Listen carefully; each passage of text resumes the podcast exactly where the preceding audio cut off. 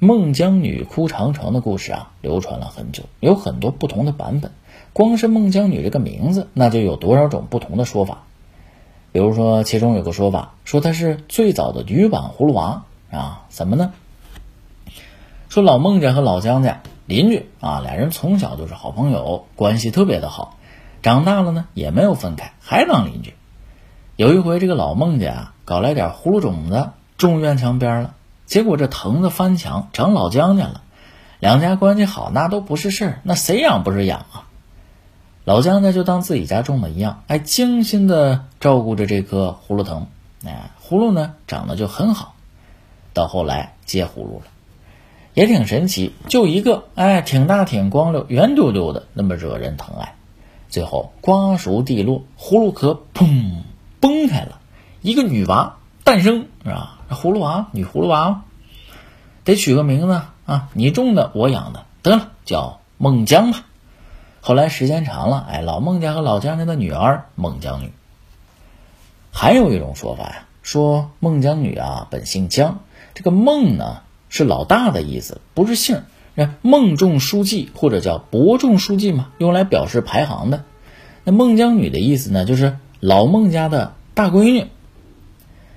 各种说法不一样，哎，总而言之呢，在家里是受尽了万般的疼爱，一路长成了一个花季少女。这一天，孟姜女在自己家后花园里边看花，哎，挺开心。你琢磨，她也没有什么烦心事玩呗。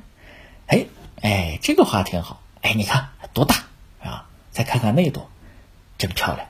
再看那个，俩窟窿眼儿，嗷嗷的一嗓子，孟姜女。大声的喊了起来：“怎么呢？看见一个人，一个陌生的男人出现在了自己家的后花园中，躲在了花丛后边。啊，姑娘正看花呢，看见俩眼睛眨呀眨，吓坏了。这还了得！来人呐！一嗓子来了，多少人都喊抓住他，是吧？都以为是耍流氓的登徒子，摁住了，叮咣五四打一顿，捆那儿了。见老爷吧。”老爷一听家里进贼了，赶紧出来啊！一看地下捆着呢，这看模样不像是个坏人呐啊，书生的模样啊，眉眼虽然是都被打青了，可是看得出来很周正，有一股子正气。哎呀，这下子被打的挺厉害，能看得出来挺疼，脸上变颜变色的，可是强忍着没有发出声音，只是低声的哼哼啊。老爷开口问了。你是干嘛的呀？看你样子也不像是个流氓啊，怎么到我家的花园里窥视啊？嗯嗯嗯，哦，把他嘴里的布给拿开，布一拿开，哎呦，疼死我了，喊起来。原来刚才不喊是堵着嘴呢啊，老爷眼神也不太好。这一问才知道，不是什么登徒子耍流氓的啊，小伙子呢叫万喜良，是个念书人。之前啊是被人追得慌不择路，才躲到后花园中。看到小姐来了呢，呃，怕惊吓到小姐，一时之间又躲藏不及，躲花丛里了。那就这么着，小姐看花吗，把他给看见了，俩空眼给小姐吓一跳。等家丁们来了之后，本来想解释一下，也不知道谁第一时间就把嘴给堵上了，整误会了。